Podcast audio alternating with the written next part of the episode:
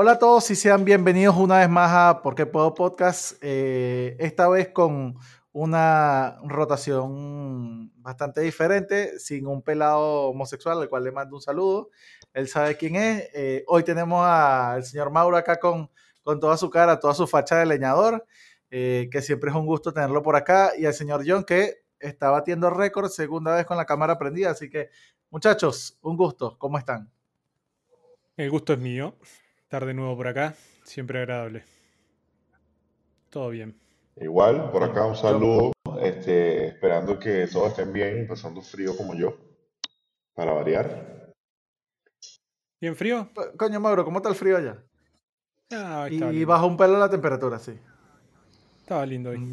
Este hijo de puta está lindo, hay, hay, como menos dos grados. Ahí te digo, para que el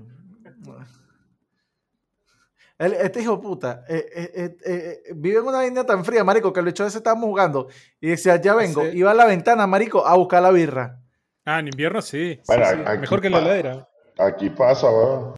Sí, mejor que la Aquí pasa, el agua, weón, yo la pongo fuera del balcón y ahí me aparece nevera, weón.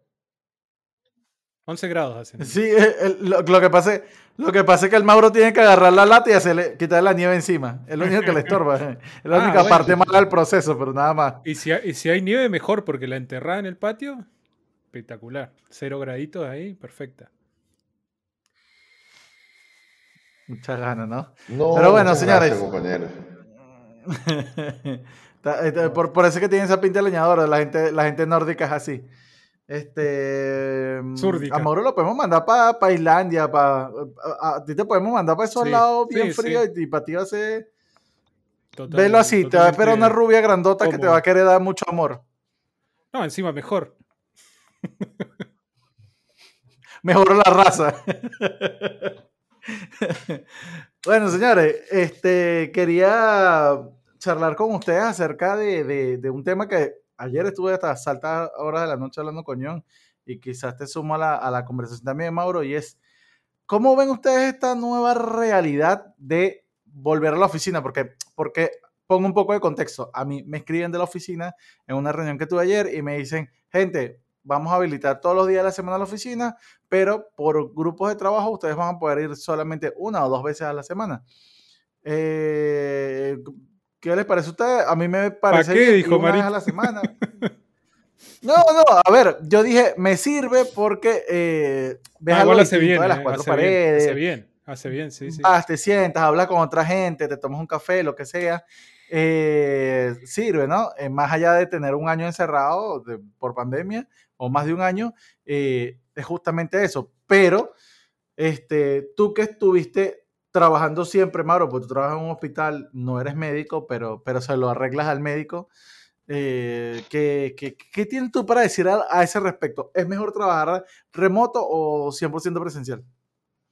Mira, eh, yo justo empecé a trabajar en el hospital en abril del año pasado, o sea, justo cuando empezó la, la cuarentena. Creo que estuve una semana acá en cuarentena dura, en casa, y ya la siguiente empecé a trabajar, o dos semanas creo. Y como era un trabajo nuevo. Uy, se murió el que estaba. Puedes empezar esta semana. no, había ganado el concurso del año, a finales de 2019. así que... mi, mi, compadre está acostumbrado a estar en banca, lo llaman cada que hay un muerto. Ya se murió el de aquí. Dale. Iba a decir. No, bueno, entonces eh, tampoco te puedo comparar cómo era trabajar ahí antes de pandemia. Así que no. Es como que yo llegué y ya estaba la pandemia. O sea que es como mi estado natural. Eh, por el tipo de trabajo que tenemos nosotros y salvo cuando no hay un problema grande de que, no sé, se rompió algo de la red importante o cosas así, que tengas que estar laburando físicamente, mi trabajo se podría hacer eh, mayormente remoto y hacer como ustedes, ponerle uno, somos cuatro, ponerle un día cada uno, va a la oficina a las ocho horas por si las cosas que hay que hacer eh, de, entregar insumos en qué sé yo, toner o boludeces que usan un huevo, boludo. Un huevo imprimen ahí, boludo. Increíble, boludo. Claro, todo, todo, todo, en un hospital o una clínica te lo imprimen, los exámenes, todo, es increíble. Sí, yo lo vi y esa eh, operatoria cuando... Dale, dale. Lo, lo que sí puedo decir es que me imagino que estar trabajando y viviendo todo el tiempo encerrado en cuatro paredes, como decís, es sin discusión insano. Por justamente la falta de sociabilidad. Porque vos socializás, bueno, si, si vivís solo, peor. O sea, es un asco para el cerebro. El cerebro se pone mal enseguida. ¿eh? Por más que mm. tengas el, el Discord y juegas los jueguitos, no estás jugando todo el tiempo que estás despierto. Entonces es algo que falta, que es, intrínseco a nuestra naturalidad como seres, que es ser un ser sociable, siempre juntarse para hacer todo tipo de cosas. Por algo estamos acá, si no, no estaríamos, la verdad. Así que está bueno el remoto, pero, pero siempre y cuando vos puedas tener una vida social también aparte. Porque bueno, podés trabajar full, full time tipo, ¿cómo se dice? Tipo freelance. Y bueno, todo bien, trabajar en tu casa, pero después vos salías, te vas al gimnasio, charlás un poco, o vas a hacer algún deporte o, la actividad que quieras y está, esa parte social está cubierta. Pero sí, el trabajo no, No, ser un Dani, que, Exacto. No, el trabajo remoto está bien, porque por ejemplo, yo voy eh, ocho horas diarias y tengo seis horas muertas sentado, mira, haciendo lo mismo que estoy acá en mi casa. Entonces, ¿para qué? Está bien, pasa lo urgente, me llaman y estoy ahí, hago dos pasos y, en el hospital y, llego a lo que hay que hacer. Pero, por ejemplo, yo que vivo cerca o es una ciudad chiquita que vos tranquilamente en 15 minutos llegás, eh, también si tuviéramos remoto y pasa una urgencia, llaman, te llaman, tú caes y ya está. O sea, en mi caso estaría bien que fuese remoto la mayor parte del tiempo, pero depende del trabajo también, obviamente. Bueno, creo que por ahí estaría bien el, resumen de mi punto de vista. Este, mira. John, que es un tipo de ventas, de calle.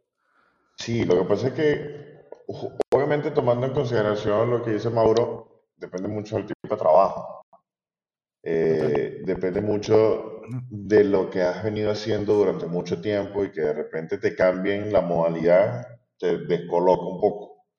Eh, para las personas que no estamos acostumbrados, o sea, obviamente existe un boom de, de, gente que trabaja remoto y que se siente agradable trabajando remoto. Eh, gente de informática como ustedes eh, son el ejemplo perfecto de, digamos, una cierta evolución del trabajo, porque al final, para efecto de la empresa, mientras que todo sea remoto, mejor. O sea, evitas pago de oficinas, pago de servicios, este, va a llegar un punto donde las empresas mismas van a decidir contratar básicamente por servicio, te quita temas de seguro de salud, te quita una cantidad de cosas.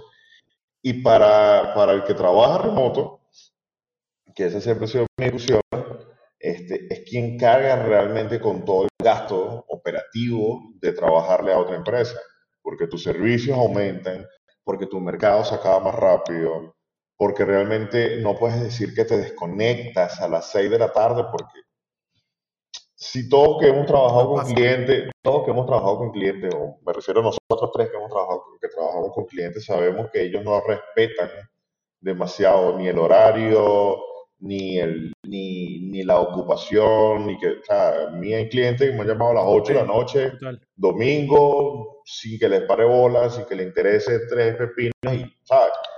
Pero yo que digamos defiendo al... Sí, sí, claro. Bueno, yo tengo un amigo que, es tatuador, o sea, a tiempo completo, ¿viste? Y yo he estado, ponerle un sábado a la noche, 4 de la mañana, tomando con él en casa o en el boliche o donde sea, y le ha caído consultas de trabajo, porque pareciese que el tatuador no es un trabajo. A las 4 o 5 de la mañana. es otra cosa. Exacto. Locura. Locura. Sí, o sea, eh, eh, es, es, un trabajo independiente como cualquier otro. O sea, al final sucede que la gente, eh, digamos que perdiendo es la visual del, del, tiempo y el espacio del otro, o sea, digamos, tú trabajas en una oficina 8 a 6, 7 de la noche, nadie te va a ver por la calle y te va a decir, verga, necesito que me hagas esto, necesito, no, o sea, ya la gente entiende que tu horario de trabajo terminó. Para el cliente, para el que entiende que estás en tu casa bebiendo tu cerveza un, un viernes a las 10 de la noche, al cliente le, parece bien, mira, no me entregaste tal y tal, tal cosa, necesito mañana temprano. O sea, yo me pongo desde, desde, desde la perspectiva del que no trabaja remoto o nunca tuvo esta experiencia y, y, ahora se encuentra con la realidad de volver a ir a las oficinas. Yo encantado de la vida. Salir no, no de mi hogar, porque ya no es tu hogar, es, es tu oficina temporaria.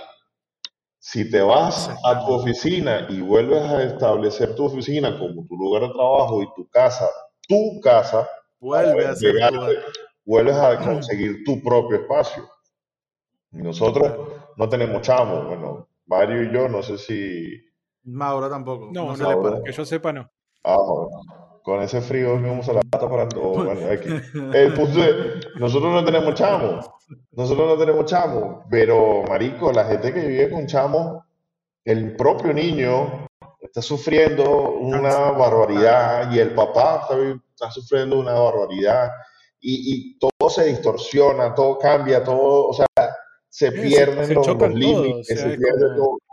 Exacto. Y para el empleador, y mira que yo he sido empleador en algún momento, está para mí fantástico. Yo no, tú pagas tu luz, tú pagas tu internet, tú tienes que estar activo a tal hora, tú tienes que... Comida, claro. Si le pasa algo a tu computador, tienes que resolver. Si se te fue la luz, ese es tu problema. Si tienes una reunión X, Y, Z, todo, todo está en un proceso de transición. O sea, así como encerrarnos fue algo de inmediato y la gente se tuvo que adaptar ya estando dentro de su casa, el volver a ir a trabajar es algo que también va a ser paulatino, pues va a ir poco a poco y la gente irá retomando su, su, su, su rutina. El, el, el, mi discusión o la, o la, discusión que tuve con, con, Mario, la discusión o la conversación que tuvimos nosotros, está, está, en función de que hay gente que le gusta trabajar remoto y que hoy por hoy diría, sabes que no me interesa ir a trabajar a una oficina, yo puedo hacer todo desde mi casa tranquilamente. Un ejemplo, de, un ejemplo de aquí mismo, Daniel. Daniel. Daniel tiene como cuatro años trabajando de su casa, pero ¿qué pasa? A veces estamos hablando con Daniel a las 2, 3 de la mañana y dice, estoy trabajando y a veces te lo, te lo encuentras a las 8 de la mañana y dice, estoy trabajando. Y tú dices, ¿en qué momento corta? Exacto, esa es la pregunta que mismo se hace, ¿en qué momento corta? Entonces, hay una delgada línea que, bien como dice John, cuando te traes el trabajo a tu casa, esa línea se borra, se desaparece y tú dices, ah, con tal, no tengo que salir a agarrar colectivo, no tengo que esperar, no tengo que enfrentarme al clima, puedo invertirle ese tiempo aquí. El invertirle ese tiempo aquí no va a ser 10, 15 minutos. Te pueden pasar 3, 4 horas y sigues ahí clavado tratando de resolver algo. Para mí no es sano. Pero hay que hay dos un detalle psicológico. Hay un detalle psicológico que es pre-pandemia, que yo he escuchado o cuando he visto material o videos sobre poner productividad o cómo ser más eficiente o todo ese tipo de, de, cosas que, que, hay gente que se dedica a estudiar y, a sacar conclusiones, ¿no? Eh, que escuchaba que decían, eh, nunca tengas tu lugar de trabajo en el mismo lugar que tenés tu cama, por ejemplo. Porque tu cerebro se hace menos eficiente. Estás en un lugar que, que no, no debería ser para más de una cosa. O sea, tu cama es para tus relaciones íntimas y para dormir, nada más. No debería estar en el mismo espacio que tu lugar de, productividad o de trabajo. O, ¿Entienden? Se refería a eso, cómo funciona el cerebro, sí, claro, cómo, Se, cómo se genera la, distorsión que provocó todo esto de trabajar remoto y tener que estar ahí. Hay gente que tiene su computadora en su habitación, como yo, por ejemplo. Entonces es como que el cerebro se confunde porque es como un lugar, y también lo uso para entretenimiento, también lo uso para, para relax. es como que el, cerebro eso no le gusta, tiene que tener como su, estructura de, lugares, aunque sea en la misma casa, pero es raro que, alguien tenga tres habitaciones, una para trabajar, otra para... Eh, ¿No?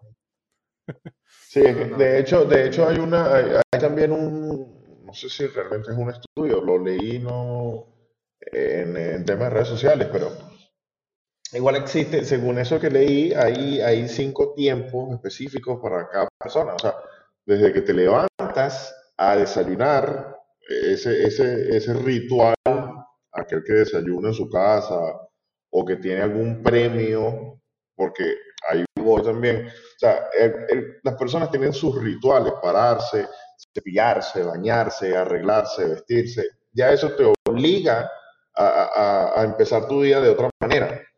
me pasa, porque lo he visto, de que mi esposa que trabaja remoto se para, ay, se estira y en pijama ahí se sienta y ya empieza a trabajar y ya desde la postura, ya tú la, ya está. Sí, sí, sí. Y es como que, coño, es que ahora se acaba esta vaina y son las 11 de la noche y, verga, es que no me sale este pelo, no me sale, no me sale. Y, ¿sabes? No puedes simplemente cerrar el plato y voy a mi casa y veo ese pego el lunes. No, porque, ¿sabes? ¿Para dónde vas a agarrar, Entonces, lo que yo decía, el tema de los cinco, de, o lo que leí del tema de los cinco, cinco o varios espacios que hay, es que, es que tú tienes ese, digamos, tienes ese, ese ritual, luego está el de que desde que sales a tu casa hasta que llegas a tu oficina, que para mí, y, lo digo desde mi experiencia, existe este tema de premios, de, de, de darte tu recompensa de que sabes que en la cafetería que está en la esquina antes de tu oficina venden un café espectacular y te lo puedes tomar a las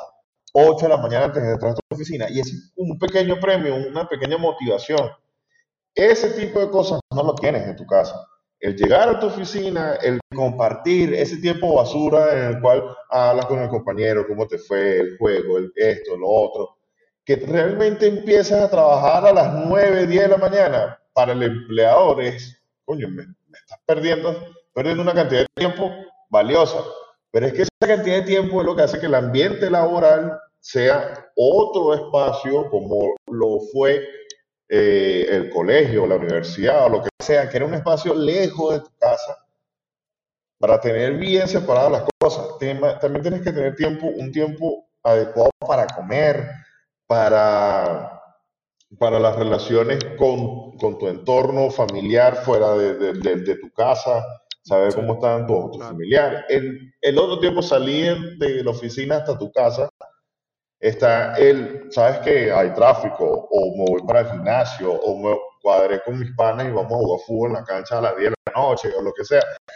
Esa interacción de la que hablaba Mauro, este, para las personas que no, nunca trabajamos en casa, que siempre tuvimos que salir de la casa para trabajar, este año y pico, dos años de pandemia ha sido terrible, porque pierdes ese contacto, porque el hecho de que sí, estás con tu esposa, por ejemplo, de mi caso, y sí, yo amo a mi esposa y estoy feliz estando con ella en mi casa, pero es que los temas de conversación se gastan, hermano. O sea, el, el, el hecho de, de, que, de que, sabes, de que, no, hay, no hay el que hiciste. Exacto. ¿Qué hiciste? Sí, está, en una caja, está, en una caja, de eco donde se repiten las mismas vainas, donde mañana, o sea, mañana Mierda. Y, ¿sabes? De, y hecho, hasta se pueden eh, problemas. Muchísimo, pero ojo, y te digo algo, voy un poquito más allá. Voy, voy, un poco más allá sin, sin, sin entrar en intimidades, pero si yo estoy trabajando aquí y mi esposa está trabajando a mi lado, y yo que tengo un tono de voz que no es bajo, y mi esposa tampoco. Imagínate tener una reunión al mismo tiempo. O sea, eh, eh, los conflictos que se dan, sí, que eso pasa en la oficina, pero el cliente, si tú estás en tu oficina y tú estás atendiendo tu reunión, el cliente tiene que entender que estás en tu lugar de trabajo. Los clientes, que son los principales, y que uno también es cliente de cualquier vaina, porque al final todos somos clientes y todos somos eh, vendedores de algo, pero el cliente dice, Exacto, el cliente, coño, pero coño, qué escándalo, no estás en tu casa, no debería estar en silencio. si es de estar, debería estar en mi oficina, no en mi casa, porque por mi casa no es para trabajar.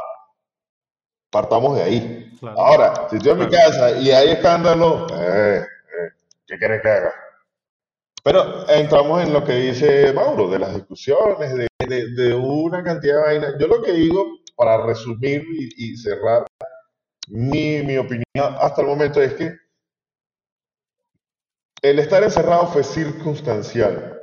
El salir a trabajar o ir a tu oficina debería ser algo de elección en este tiempo de transición, pero eventualmente debería ser ya de aquí a un tiempo donde se normalice mucho más todo, vuelta a la oficina, porque al final tú como empresa dices, ok, mira, sabes que yo tengo una nómina de 34 empleados pero tengo 27 trabajando en casa, los demás son comerciales y nosotros somos los gerenciales.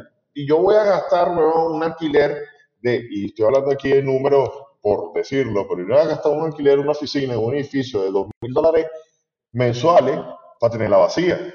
Me voy a un sitio mucho más pequeño, no, evito gastar en material de oficina, en toner, en café, en la señora de limpieza, en, en 50 mil vainas, reduzco el, espacio a un local de 500 dólares nada más para cosas muy puntuales, para reuniones, para esto, y para la empresa fantástico. La empresa te va a seguir a ti exigiendo resultados y te lo va a exigir más porque en teoría debería ser más productivo porque no tienes que pararte una hora y media antes para llegar a la oficina, sino que te paras y deberías estar puntualmente ahí.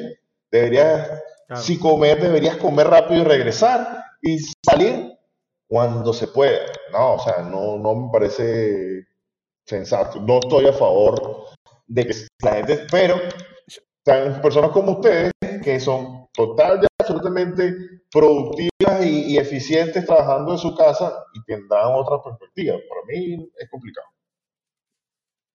Bueno, yo particularmente eh, en mi. En mi. Ay, tenía un estornudo atravesado. Este, en mi manera de verlo, eh, nos pasó en la oficina que en la oficina, poco antes de que arrancara la pandemia, la oficina la habían renovado completamente hace un año entonces ya venía y las, cada unidad de negocio estaba creciendo mucho, se proyectaba a ver más gente, entonces estaban los jefes ya llamando a los arquitectos para decir, bueno, y si tomamos esa pared y hacemos esto, ampliamos esto, cambiamos la entrada de aquí por allá, estaba, estaba, metiendo como 10 puestos de trabajo, o sea, cubículo de espacio, mm, cubículo no, porque realmente para nosotros es una mesa grande con una división en medio y cada uno tiene como que su delimitante de, de cada espacio, ¿no? Pero todo es como que comunal. Entonces, estaban pensando en ampliar eso, pero ahora tras la pandemia se manejó mucho el eslogan de vuelve a, o, me pasaba que mi espacio de trabajo, particularmente el mío, más que cualquiera en la oficina, era que mi espacio estaba bastante personalizado.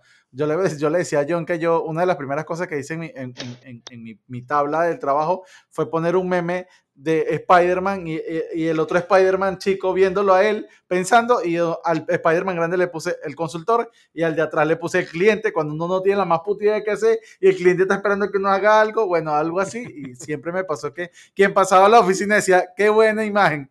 Este, y tenía, Karim me regaló un, un arito de básquet chiquito con una pelotita y yo lo tenía puesto ahí. De hecho, a veces yo a veces estaba tirando ahí, llegaba alguien, préstame, y se paraba otro coño, y tres jugando ahí, yo que, mamá, dejen trabajar, dejen de tirar la pelotica. Este, entonces, ¿qué pasa? Mi puesto estaba bastante customizado, estaba bastante, y tras empezar lo de la pandemia empezaron a decir, señores, los puestos traten de dejarlo lo más limpio posible, lo más, porque puede llegar y se puede sentar a alguien, entonces el esquema que van a manejar ahora es, siguen las mismas estaciones de trabajo, pero como aumentó la gente, entonces, si yo puedo ir, no sé, tipo los lunes, eh, el que va el martes o el miércoles de otra área se puede sentar ahí eh, a trabajar. Entonces ya vieron que no necesitaban invertir en más plazas de trabajo, sino que al contrario, con las que están, yo roto la gente y, me sirve un montón.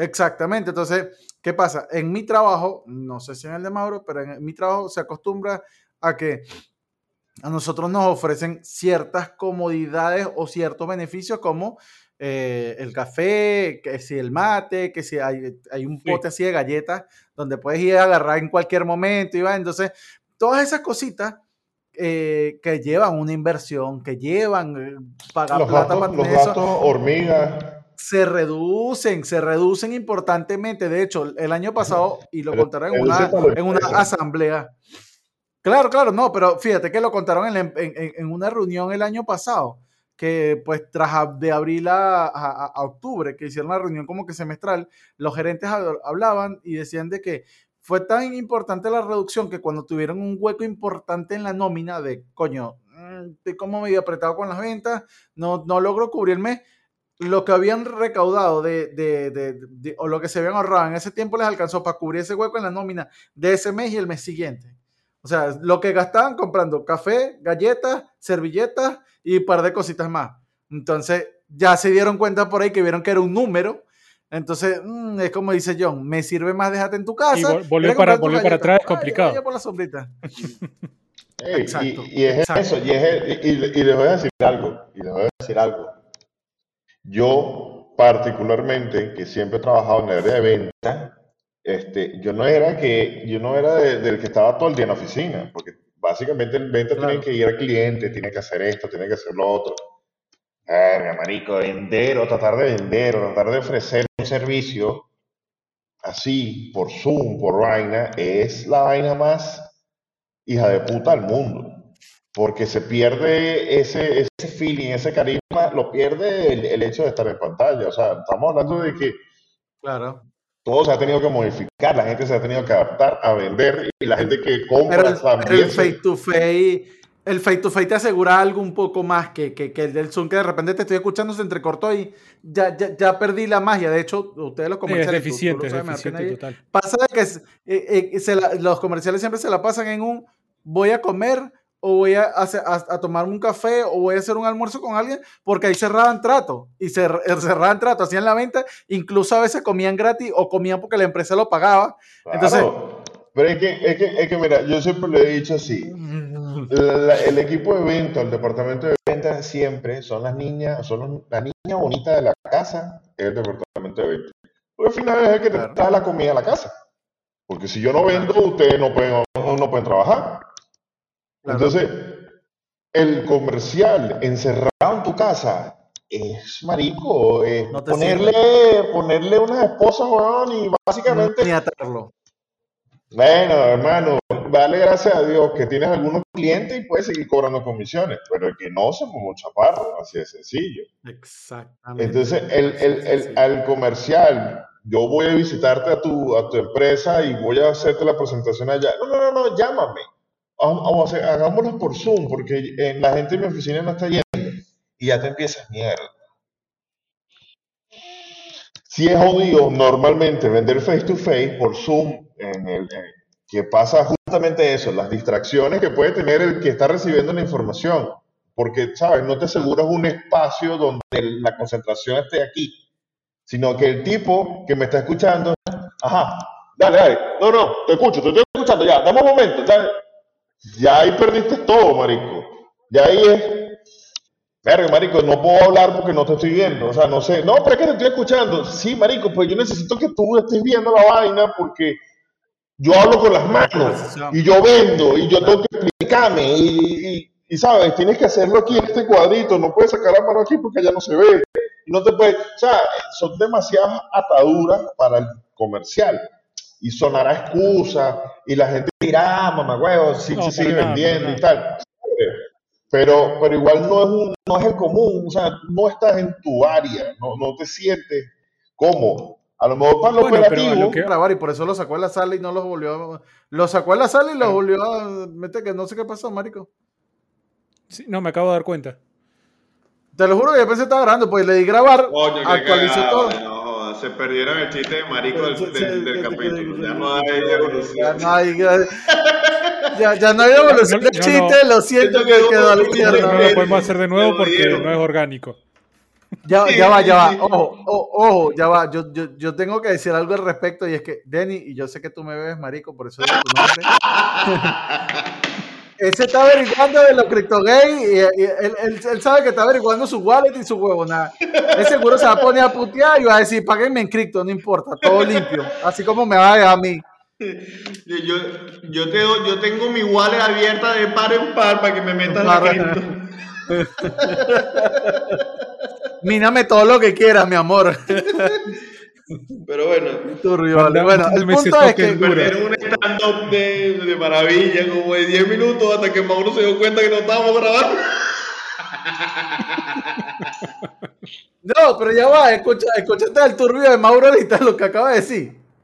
¿Qué digo? Mándame ese token bien duro. Eh, coño, tienes el toque. Vale, pero ¿qué pasa? Mira, ese, ese Bitcoin tuyo va para arriba. Van alza. Como los, los chistes viejos que coño, te subieron el sueldo. te siento un bulto ahí, la verdad. Este. Sí, fíjate que, fíjate que, fíjate que Mauro, que empezó con la, con la mariquera, que él dijo, no, que no me voy a meter y tal, ahora se la pasa y que saliendo con amigas, que en realidad son tipos, ¿no? Pero no termina de salir. No, ya vaya, pero, pero escúchame, lo que pasa es que tenemos que retomar, porque como empezamos a grabar, la gente no supo realmente. Sí, no sabe qué estamos hablando. De qué quería, cuál era tu, tu, tu, tu tema. Entonces vuelve a sacar el tema. Eh, que, y que seguramente voy a hacer el chiste, este, que estábamos hablando este día con John y Mauro que se ha planteado bastante el tema de los crypto games, eh, no crypto gay, ya el chiste salió, perdón, ya no va a salir al aire, eh, que bueno, basado en NFT o los tokens no fungibles, no token fungible, eh, que bueno, nada, la gente hoy por hoy está haciendo un mercado de eso y está haciendo ingresos eh, justamente lo hablamos con los muchachos y nosotros de la perspectiva de gamer, eh, tanto Mauro como yo, que vimos jugando casi todo el tiempo. El, llegar a esto, yo no juego de dispositivos móviles, a mí no te voy a de celular, me parece una pérdida de tiempo, eh, pero hay gente que le está metiendo a este mercado sin asco y hay gente que, que, no jugaba en su puta vida, pero ni al Atari, y aquí le está metiendo aquí que no, te siembro la planta, te corro el cuervo, y mm, ¿qué pasó aquí? pero es lo que dice Mauro, hay plata por medio. Mauro, tú estudiaste para Cristo Gay. ¿Qué? Cristo Gay, es peor, peor. Eh, ¿Qué, me puedes decir al respecto? no, bueno, que he consumido cantidad de material sobre, no sobre criptos en sí, ni trading, que, se, que era lo que se venía eh, haciendo la gente esta un poquito más moderna, que también formó parte, pero no a nivel tan agresivo, porque igual también hay que considerar que tenés que tener una capacidad de inversión. Y, la frase más, más clásica o la primera que te dicen siempre es que para meterte en estas cosas de criptomonedas, sean juegos NFT o sea trading de criptomonedas, holdear, vender cuando sube, comprar cuando baja y todo el, todo el menester este, es que vos tenés, para entrar a esto tenés que tener plata que estés dispuesto a perder. Después escuché a un loco que decía, no, mira, no, yo no quiero perder plata.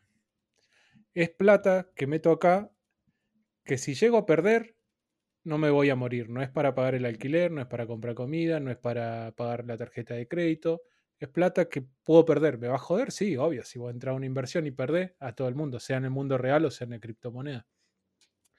Entonces, eh, retomando un poquito la, mecánica de esto, es, es, algo bastante interesante, bastante nuevo bastante nuevo y, en la mayoría de los proyectos de estos juegos NFT son muy cortoplacistas, porque si vos te enteraste siete días tarde, te perdiste una cola de plata que podías sacar, que es lo que más o menos nos pasó a nosotros con el juego este que le estamos dando, el de Plants vs. Hunted.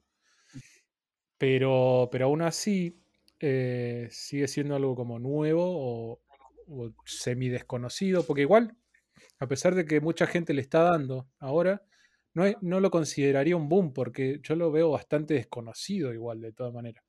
Esto lo, lo enganché, vos creo que mandaste vos, Marito, algo, y o estaban hablando los chicos sobre un juego. Sí, sí, sí, Sale bastante caro entrar.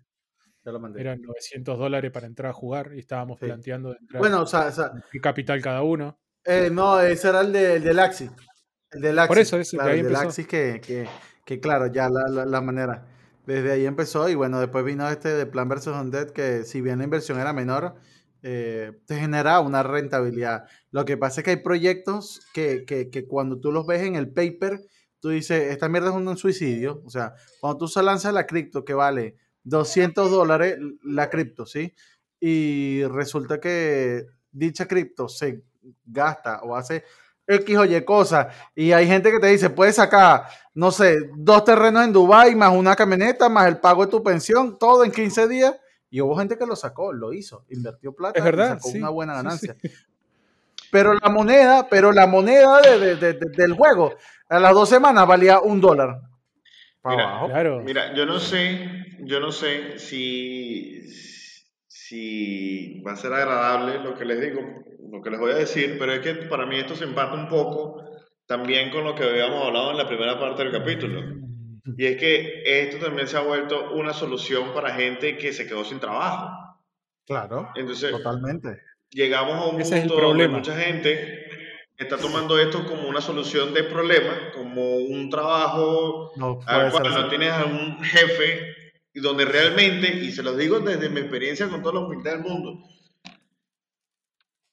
eh, ¿Cuánto le puedes sacar? O sea, le puedes sacar 800, 600 dólares mensual a esto partiéndote y estando enfocado y estando chévere. Marico, hay gente que no, se gana eso trabajando un mes de lunes a, sábado y no se gana en 300 dólares. Es una locura. Y hay gente que se mete 600 con estos juegos, que, que, que pasa mucho que la gente no, no entiende y no respeta y asume que, bueno, eso es un juego, un juego no es trabajo, un juego no vas a hacer plata. Y ahorita está pasando de que hay muchísima, muchísimo, muchísimo cupo de trabajo, porque hay mucha gente que, ¿sabes? Que gano más con estos juegos que, que trabajándote a ti.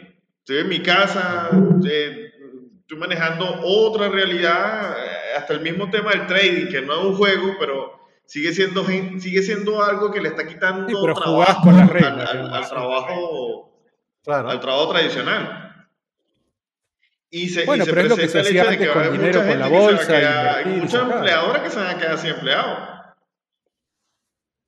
Claro. No sé, ¿eh? ¿Sabes que hay un, un problema? No tanto, ese, no tanto ese punto, pero sí, ya, ya hay cierta, cierta diáspora de algunos trabajos. O sea, marico, si tú te sacas la mierda lavando, trabajando en un McDonald's, es más, voy a, voy a, un ejemplo más, más cercano. Donde yo estoy trabajando ahorita como asistente de cocina lavando platos, una de las mesoneras tiene sus su vainas en Axi. Y, y, este, y la, una carajita, y dice, yo estoy aquí en esa vaina con mi novio, mi novio sacó 1.200 dólares el mes pasado, este mes empecé yo y tal, apenas saque, logre sacar los 1.200 dólares de esta vaina, me voy de esta mierda y busco otro trabajo y tengo la calma de, de tener plata para pagar dos meses de arriendo, comprar comida y busco un trabajo más, más agradable. Y sin embargo, el primer mes que cobre, que pueda hacer la plata, me permite estar en mi casa, trabajar para hacer el próximo mes igual, pero sin tener que estar quedándome huevonadas en el trabajo. Exacto. Pero, pero hay un problema con esto que yo lo, lo, vi en ahora, este, hubieron unos cambios en el juego este que estamos jugando.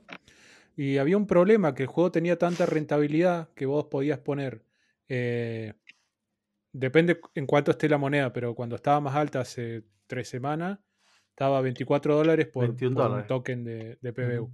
Sí, llegó a 24 creo.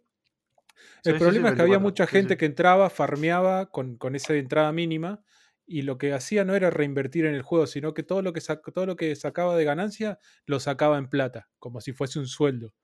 Y lo que estaban haciendo era desangrar el juego, estaban haciendo que en un momento ese juego durara, en vez de un año durara dos meses, porque, se, eh, o sea, no existe que, vos metas 5 dólares y saques todos los meses 200, porque es, es, una moneda, es un mercado, o sea, funciona como el capitalismo, de algún lado. la dinámica no te lo permite. No te lo permite. exactamente. Entonces metieron unos cambios que, que, la gente que no compra plantas NFT, que son caras, eh, no va a poder sacar más plata, salvo que farmes, o sea, hagas tu trabajo y puedas conseguir una de esas plantas y ahí sí dos en realidad tenías que conseguir, y ahí sí te permiten sacar como al principio.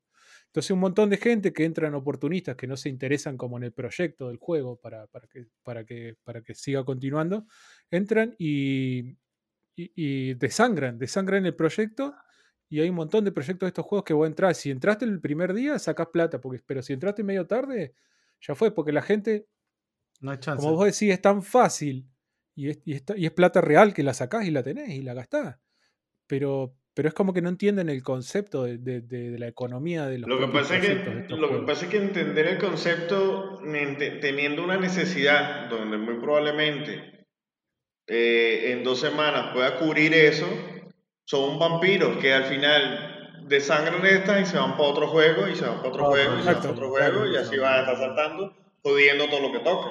Pero esto no es una granja, justamente eso es parte de la plaga que le cae a toda vaina y eso se traslada a cualquier cosa. Pero fíjate que, algo, algo interesante es que estos proyectos, eh, si bien eh, tú te pones a hacer tres juegos consolidados, no sé, llamemos los más conocidos que son Axie Infinity, eh, Plan versus, versus Undead y quizás algún otro más, y te mantienes en esos tres proyectos, tú te pones a ver y entra, tienes una rentabilidad mensual, no te voy a decir que te vas a hacer millonario, pero tienes para por lo menos, como dijo la chama, pago alquiler, pago no sé qué vaina. Yo trabajo, yo particularmente No, no dejaría mi trabajo por lo que hablamos en, la parte anterior de la dinámica, toda la cosa así, pero más allá de eso, me permite que si yo tengo ese colchón ahí, el día de mañana me quise comprar algo o quise pegar un viaje eh, para donde se me dio la gana de vacaciones, lo puedo hacer. Tener, las vacaciones pagadas, bueno. Exacto, entonces siento que, eso, esa es la mejor opción de verlo, pero como acaba de decir John, tiene a los chupasangre que les dice, va a meter 5 dólares y puedes sacar 200 en una dos semanas, o 1000 dólares en una semana, eso sí, una única vez, o mete, mete los 5 dólares y puedes ir ganando 50 cada mes. No, no, dame los 2000 y yo me voy. Listo, esos son los que desangran. Y hay muchos proyectos que crecieron, arrancaron, los lanzaron y a las dos semanas murieron. Ya está. Y algo interesante que me llama muchísimo la atención. Dale, dale, sí, sí. No, digo, Axie Infinity se mantiene a lo largo de, estos meses porque justamente sale muy caro entrar. O sea, vos para tener un equipo competente te tenés que gastar mil dólares mínimo. Entonces, no va a entrar cualquier persona con, con, carencias económicas a jugar porque no puede. ¿Qué va a hacer? ¿Va a vender qué? Hay gente que está loca que pide préstamos para entrar. Del que, que, que, quiere hacer plata tiene que invertir plata. Y si no la tiene, no puede. Claro. Y bueno, esa segregación es sana para el juego. Claro, pero tú sabes que también tiene, y lo digo desde la experiencia, me pasó en estos días hablando con, con Lean, que estamos viendo ahí qué, qué, proyectos hay interesantes surgiendo, hablando con, con Lean, mi primo, me dice, Marico, yo estoy pensando en sacar lo, de, lo de Plan vs. Undead y ver si retiro esa plata hasta ahora que se puede y ver si le meto a uno de unos patos. Ver si le meto a este y a este otro, porque fíjate que te puedes ganar esto, esto semanal. Y yo le digo, sí, papi, pero era lo mismo que pasaba con este proyecto.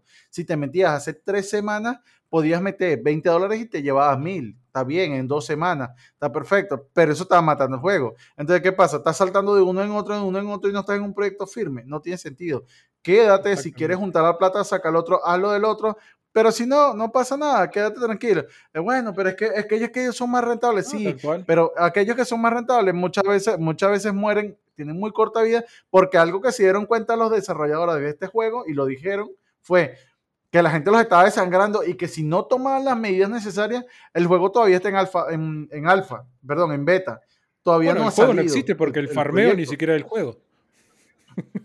Exacto, no es ni siquiera el 1% de lo que es el juego, ¿no? Entonces, a lo que voy es que eh, tienes esa, ese tipo, ellos vieron ese tipo de cosas y tomaron la, decisión no, no, ¿cómo es la, cómo impopular. Es que, que toma las decisiones no, impopulares? no, no, la impopular, la decisión impopular, impopular, que dijo, listo, pongo todo más caro y se, acaba, se acabaron las semillas. Entonces alguien me preguntaba en estos días, bueno, pero si ya no va a haber semillas, entonces porque se acabaron la cantidad de NFT, ahora cómo yo voy a conseguir lo mío. Yo, exacto.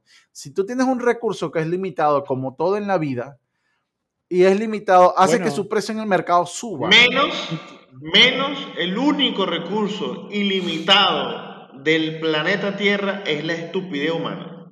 Ah, no, ese no se acaba nunca. Y eso es lo que este, mata ese tipo de proyectos que pueden ser muy buenos a largo plazo, pero pasa que, mira, mi abuela, que para descanse, me decía a mí algo muy cierto. El que juega por necesidad pierde por obligación. Exacto.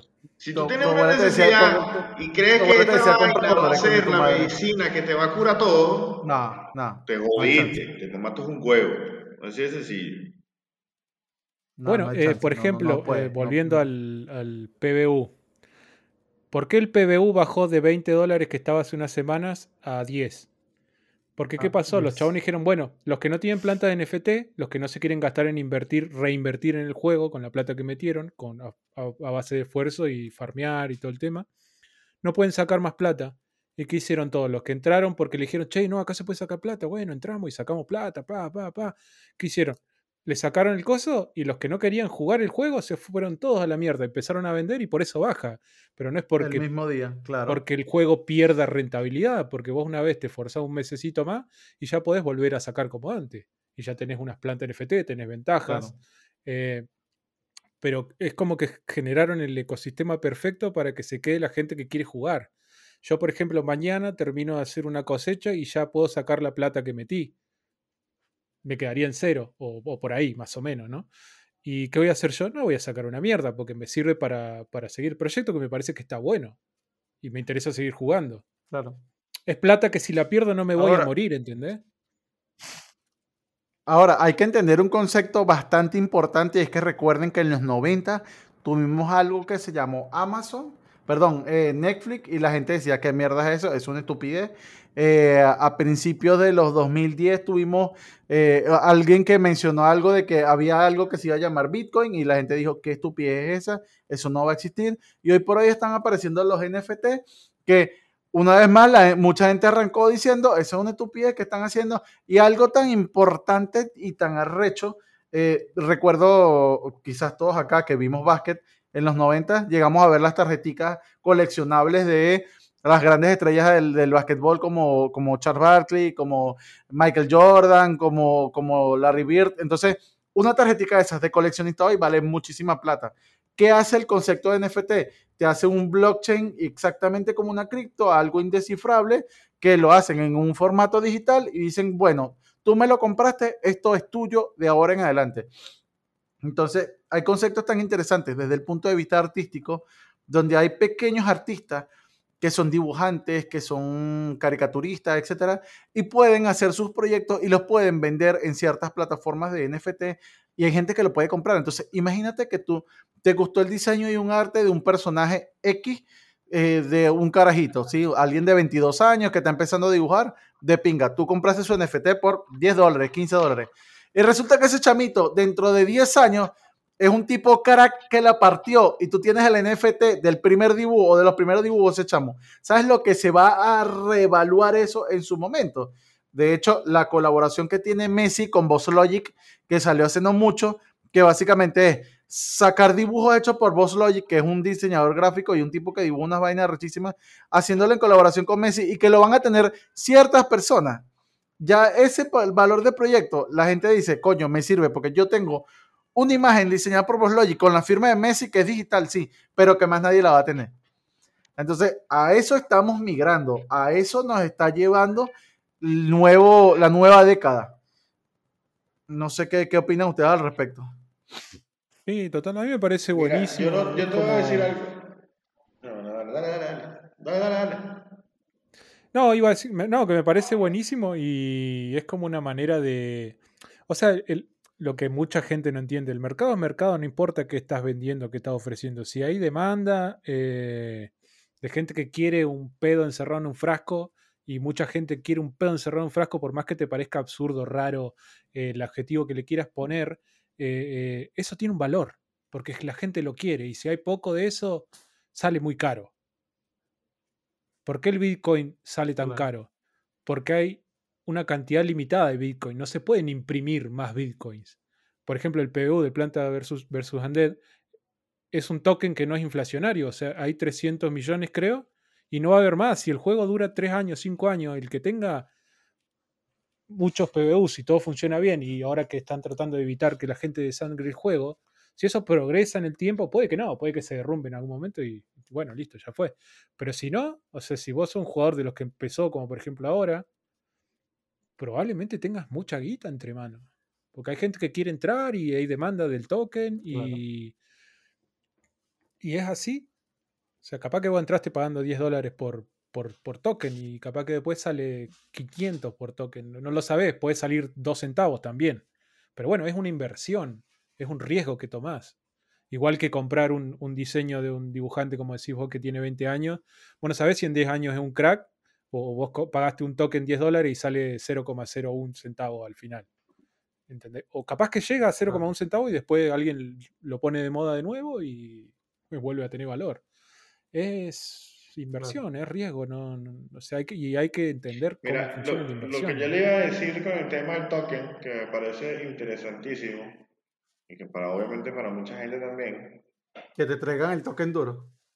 Este, yo, obviamente, en el tema de, Yo les voy a decir una vaina, no es que esté huevoneado, es que hay muchas vainas que no escucho. No sé si me están jodiendo, no sé si me están chalequeando, pero. No, no, no. Estoy para porque no, no escucho un coño. Ahora, trasladando un poco a lo que está diciendo Mario o lo que está diciendo el tema del token y que sea algo específico y que sea algo muy, muy único, eh, digamos, genuino o, separado de, lo común, este, hay una, no, realmente no, no, no es el mismo caso, pero, coño, de tu madre,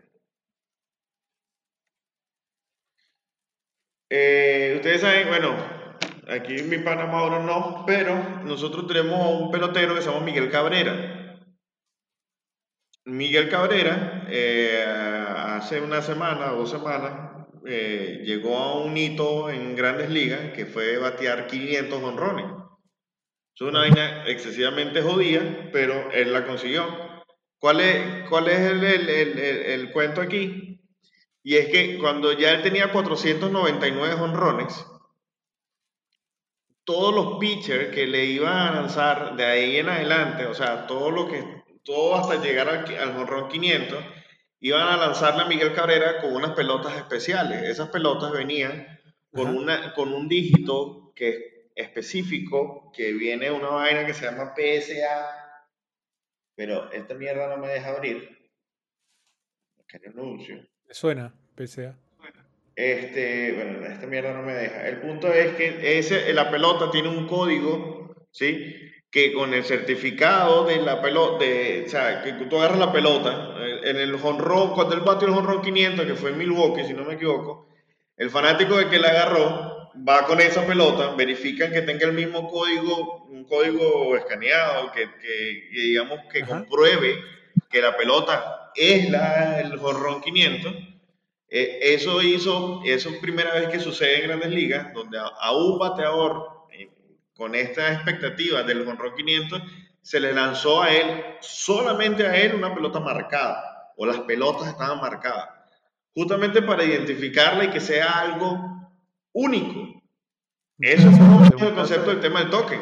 O sea, que sea algo único y, certificado. Tú puedes decir, esta es la pelota 500 del honrón de Miguel Cabrera. Está certificado, firmado, aquí está, aquí está mi papá, aquí está todo. O sea, esta es la única y esta es la que esta es la 500. Y eso le da un valor impresionante y mucho más de aquí a unos años. O sea, es eso. Yo agarré la pelota de Miguel Cabrera. ¿Cómo coño sé que la pelota, cómo carajo? Aquí está mi certificado, mi código, mi mierda, aquí está. Eso es básicamente el concepto del tema del token. Poder darle este, esa, esa, esa connotación de única a un producto. ¿Correcto? Correcto. ¿Estoy, equivocado o es el concepto? No, no, no, no, totalmente, totalmente correcto, sí, sí. Eh, eso, eso me parece a mí genial. Y a nivel de proyecto, eh, una evolución como es el tema de que si es finito, sabes que eso ahí no, no, no tienes ese, ese, ese, ese, espacio para, para la evaluación. O sea, esto es lo que salió, esto es lo que hay, esto tiene un valor, esto en el mercado este, puede aumentar o bajar, pero esto tiene un valor específico porque esto es único, original y específico. Y, y eso está genial. Y como decía Mauro en su momento, ¿se acuerdan de el hombre que compró la pintura invisible, la, la escultura invisible, perdón? Si hay gente que puede pagar eso, si hay gente que puede pagar eso. No es tanto, no es tanto pagarlo. ¿Tú sabes cuál es el, el trasfondo allí? Que el tipo realmente, realmente, realmente, si la quiere vender, lo puede vender. Claro. Porque está Está, autenticado. está certificado que lo compró por más que no exista. Exacto. Porque el token es puede vender. O sea, el tipo tan estúpido pero son datos. Claro, Exacto, porque al final estás vendiendo algo que compraste y aquel que lo quiera comprar va a decir, yo tengo la vaina invisible. marico, realmente tienes un certificado, ¿no? Fue lo que compraste. Claro. Pero puedes decirlo, lo puedo decir. Yo tengo el certificado de la escultura, que no la ve porque no tiene imaginación. Eso es pedo usted. Claro, claro. Pero yo tengo el certificado que ya la compré. Y, Por eso es que el único lo único infinito en este mundo es la estupidez, pero, pero, pero, Bueno, lo que hizo eh, Logan, fue, no me acuerdo, nunca me acuerdo si es Logan o Jake Paul, que cuando fue a, la, a, una de las peleas de exhibición, se llevó la carta de, de Charizard de, de, Pokémon, que es cara, era cara, pero ya por ah, haber participado en la pelea, por haberse la llevado y toda la cosa, la carta ya está evaluada en un millón de dólares. Y en estos días escuché a alguien que estaba dispuesto, dispuesto a ofrecer 5.6 millones de dólares por esa carta. Entonces, tú dices, es una carta que el chamo la puede haber comprado en 100 dólares y alguien se la quiere comprar en 5.6 millones y dice, la aguanto de capaz alguien me puede dar 10. La gente está dispuesta a pagar y lo este pasa, Lo que pasa es que todo tiene un concepto del momento. De aquí a 10 años, no, la tarjeta que llevó Jake Paul. No te la por culo, si no la vendiste a 5 millones, bien huevo que eres. Y sin embargo, porque fíjate que, fíjate que en estos días compraron por, creo, creo que fue, ¿cuánto fue que fue? Como 60 fue, o, 70, algo así, millones de, dólares, la copia original de, Super Mario, Super Mario Bros. Eh, en su casa, en su todo, nunca había sido destapada, nunca ha sido nada. Es más, tú no sabes si eso funciona. Pero como nadie se ha detenido a destaparlo, tiene un valor de coleccionista donde ya lo han vendido en cantidades irrisorias. Claro, ahí hay otra movida y es que quien compra eso a valores irrisorios, cuando tú te pones a ver realmente cómo fue el circuito, fue alguien que, una aseguradora que lo vendía, que se la vendió a otra y esa otra infló el precio buscando quién podía comprar ese producto. Y eso también se está descubriendo ahora que hay gente que vende esos productos y los infla para que la gente voltee a mirarlos y diga, si él pudo dar eso y yo tengo plata y puedo decir, como dijo John, usted no ve esa estatua, pero yo sí la veo porque yo la pagué. La, hay, va a haber alguien que va a decir, bueno, yo también la quiero ver y tengo curiosidad y por eso tengo que pagar, bueno, lo pago. Y tengo plata. Pero es, que, pero es que mira, el concepto de ser coleccionista a un nivel de eso es que sabes que la, la, plata no es un factor. No, es un factor, no es un factor. Ahí entramos en otro, ahí, ahí, entramos en otra, en otra es lo que, es lo que yo decía antes. ¿Cómo? No, que es lo que yo decía antes con, con el tema de meterse a estos proyectos de juegos NFT. Que vos, si a vos te interesa un proyecto, vos te metés, invertís una plata que no te va a doler perderla, o sea, no, no te vas a morir por perderla. Entonces, la plata no es un factor fundamental en sí como las personas que entran a desangrar porque no tienen suficiente al mes para cumplir sus necesidades básicas.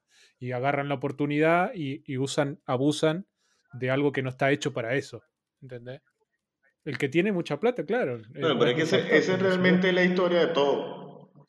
Claro, sí. Realmente la gente muy pocas veces usa las vainas para lo que fueron hechas. claro. La gente saca su provecho, sea mucho, sea poco, pero exacto, pensar o, hacer negocio con la barriga vacía o con necesidades se hace tomar lo que sea, aprovecharlo y botarlo, punto.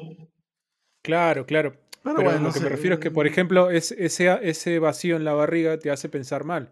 Porque vos podés entrar a un proyecto de esto y no desangrarlo y tener para comer y vivir bien. Y el resto reinvertirlo para que siga funcionando. Pero, pero, es que. Pero, no, sacan todo, sacan, sacan, sacan, sacan. hay, un tema, hay un tema cultural, hay un tema eh, de educación, hay un tema de visión de oportunidades, visión de negocio, hay 50 mil vainas inmersas. Ahora, por media, claro. Sin, sin, sin, desmeritar el hecho de que la, mi compañera de trabajo es una muchacha joven de Venezuela y que está trabajando como mesonera. Ojo, yo estoy, yo, estoy trabajando como ayudante de cocina. El trabajo no desmerita ni, ni, ni, no, no, ni nada por el estilo. Pero ella fíjate que el, concepto de ella es de aquí a que pueda sacar tanto, me voy de aquí, pero me voy aquí a buscar otro trabajo porque esa plata me va a permitir proyectarme aquí a dos meses a buscar algo que me guste más, porque al final es un medio, no es que su planteamiento es esto va a ser lo que me va a dar de comer. Eso está bien, eso está bien. Sí, sí, sí. Es simplemente lo voy a usar como un vehículo para conseguir algo donde yo me sienta mejor y gane más y sea acorde a mis estudios, lo que sea, y, y, ¿sabes? Y es un vehículo, una oportunidad. Cada quien puede usar su plata y, sus vainas como les dé la puta gana. Están los que desangran el proyecto porque no lo entienden, están los que ven la oportunidad de negocio mm, proyectando a largo plazo y está el que, ¿sabes qué? Ve una oportunidad para conseguir un capital que me permita cambiar mi condición de vida, pero no, no me voy a dedicar a esto. Claro. ¿Sí? O sea, al final nadie tiene en la potestad de decir lo estás haciendo mal, lo estás haciendo bien o X. Al final el mismo proyecto determina si se usó bien o se usó mal. Porque entramos en el tema de que los Dráculas estos van y la cagan y el proyecto muere y muchísima gente que tenía expectativas dice, me jodió. Ah, bueno, X, la cagaron ya y se jodió. Pasa. Bueno, este, este proyecto en particular, lo que lo están desarrollando. hay lo que lo están desarrollando tomaron una buena decisión, impopular, como decíamos hace rato, que era meter el límite de que los que no invierten no pueden sacar plata. Entonces eso está perfecto, porque corre a toda la gente que, está dispuesta a desangrar el proyecto y, solamente se van a quedar, no todos, pero la mayoría, gente que más o menos le va a seguir metiendo, sacando un poco de plata y seguir, seguir moviendo la movida. Entonces también los proyectos se caen porque toman malas decisiones lo que lo hacen depurar a la gente que, no, está, que no está colaborando con el proyecto. Exacto. Claro. Pero, bueno. Que puede salir mal, sí, puede salir mal, pero bueno, no sabemos. Claro. Como todo en la vida. Pero bueno, para señores, para ir cerrando, no sé si, si, si quieren o tienen alguna recomendación que le quieran dar a nuestro público. Yo sí, yo sí, yo sí, yo sí, yo eh, Mauro que no ve nada, Marico. El bicho tiene como cinco años que no ve películas, series, nada. Me sorprendió. No, tu recomendación. Pues. Yo, sí les voy a pedir al final que me den dos minuticos para mí porque quiero hacer algo. Dale, pues. Bueno, dale. yo quiero recomendar, quiero recomendar un disco que salió hoy, o sea, ya no porque es 11, pero salió el 10, de un muchacho que es medio solista, algo así, que se llama Andrew WK, W.K.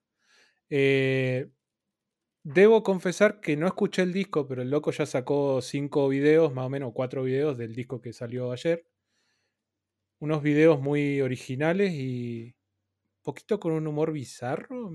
Son medios extraños. Los videos sobre todo están muy buenos y la música tiene, tiene buena pinta. Es un poco metal, pero, pero te, lo, te lo consumís tranquilo porque no, no tiene cosas muy hardcore de metal. Tiene un poco, la verdad que es bastante prometedor. Después tiene varios discos viejos que son poco menos metal y un poco muy happy para mi gusto, pero está bueno. Es Andrew WK.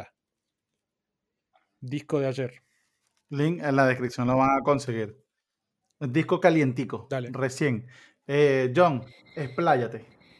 Bueno, este, si bien Mauro dijo que ya son las, que ya estamos a 11, en mi reloj todavía dice que estamos a 10, y no quería aprovechar la oportunidad. No, pero coño, no me lo dañes, porque es que no puedo dañar la oportunidad, porque el 10 es un día específico. Ah, bueno, bueno. Este, el 10, hoy 10, yo todavía estoy en 10, hermano, ¿qué quieres que te diga? Hoy 10 de septiembre del año 2005 nació mi hermano, que amo y que adoro con todo mi ser. O está cumpliendo 16 años.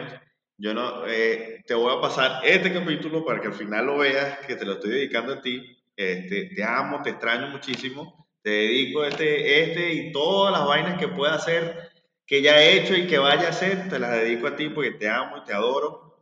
Te extraño muchísimo y espero poder verte pronto. Te amo, papá. Eso es todo lo que quería decir. Eh, inserte el sonido de público. Este, coño, Joa, feliz cumple, chamo. Eh, la verdad que está grande. Yo me acuerdo cuando conocí a Jonathan, el hermano, el hermano de John, que era una cosita así, ahora es más grande que él. Eh, la verdad que bueno, el tiempo pasa, eso también muchas veces no nos damos cuenta, pero pasa como todo en esta vida. El más que todo lo sabes es cuando, cuando ya después de tres birras ya te quieres ir a tu casa a dormir, o si te acostaste muy tarde el otro día no te puedes parar, y ahí te das cuenta que el tiempo está pasando. Sí, sí, que, que todavía te queda. Eh, bueno, yo en mi, en mi recomendación realmente no, no traía algo en específico, pero sí, para la gente que le gusta el tema de sci-fi y ver algo bastante bizarro y bastante eh, locochón, dicen por ahí. Les recomiendo Rick and Morty, quien no la haya visto, que esta semana acabó el final de temporada y algo que me llama mucho la atención de esta serie es que uno de los creadores, que es Dan Harmon, creó un nuevo círculo de, de, de, viaje de héroe o, o, etapas que debe tener un proyecto para que sea un proyecto, digamos, muy completo, ¿no? Y es lo que ellos aplican en sus temporadas y de hecho muchos cineastas y mucha gente que hace series está aplicando esa metodología, ¿sí? Eh, la verdad que la serie va muy bien, eh, lo que me gusta muchísimo es que tiene, tiene cosas que de las tramas de la primera temporada, que son capítulos a veces como los Simpsons, autoconclusivos, pero que de repente en la segunda o tercera temporada te mencionan algo del primero y es como que, güey, ya va, esto tiene continuación. Pero bueno, nada, ah, se acabó la temporada esta semana, la terminé de ver, la disfruté un montón. Si quieren ver ese estilo de cosas, disfrútenlo, la verdad. Y bueno, no quería cerrar este capítulo sin decir, y me comprometo, señores, aquí al final, en la pantalla final van a tener una foto de Joan y una canción de cumpleaños fijo, papá, para ti. Dedicado. Nos vemos, muchachones. Muchas gracias como siempre. Estamos hablando. Un placer.